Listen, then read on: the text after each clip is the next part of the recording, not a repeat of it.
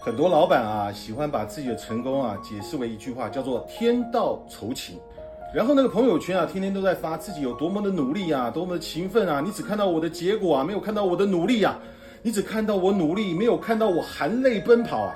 如果啊，我是员工啊，看到我的老板发朋友圈说含泪奔跑啊，我不会感动啊，我只会想赶紧跑。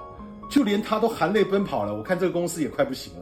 所以很多人啊，会把自己的成功归结于你比普通人更努力、更勤奋、更拼搏，这是真的吗？今天视频的所有人啊，你们觉得自己是可以靠脸吃饭的吗？评论区啊，举个手让我看看，肯定有人敢举手嘛，对不对？谁给你的勇气啊？是梁静茹吗？大多数的人啊是没有办法靠脸吃饭的，对吧？那觉得自己是可以靠聪明吃饭的呢？有没有这样的人呢？有人敢在评论区里举手吗？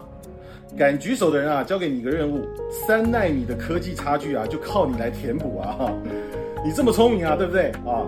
那么大多数的人啊，也是没有办法靠爸吃饭的，对吗？今天有没有靠爸吃饭的？应该有，叫富二代。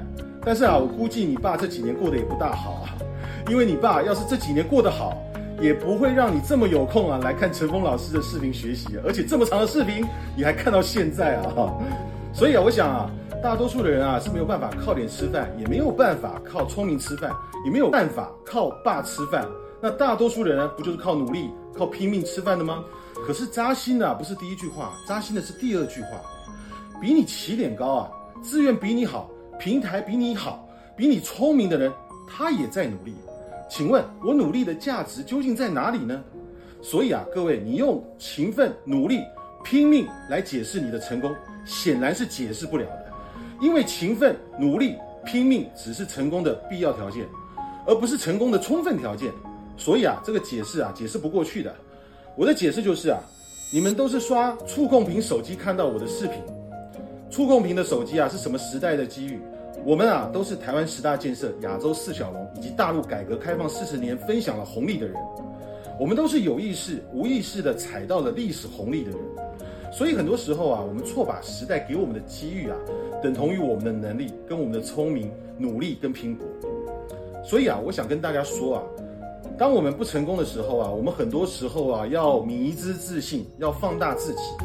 当我们在事业上获得一定的成功之后，我们要把自己缩小，我们要放大周边。比方说啊，观察时代的趋势；比方说啊，要观察市场的环境；比方说啊，要学习新的工具啊。我觉得啊，只有这样的话，我们才有可能啊找到下一个机会。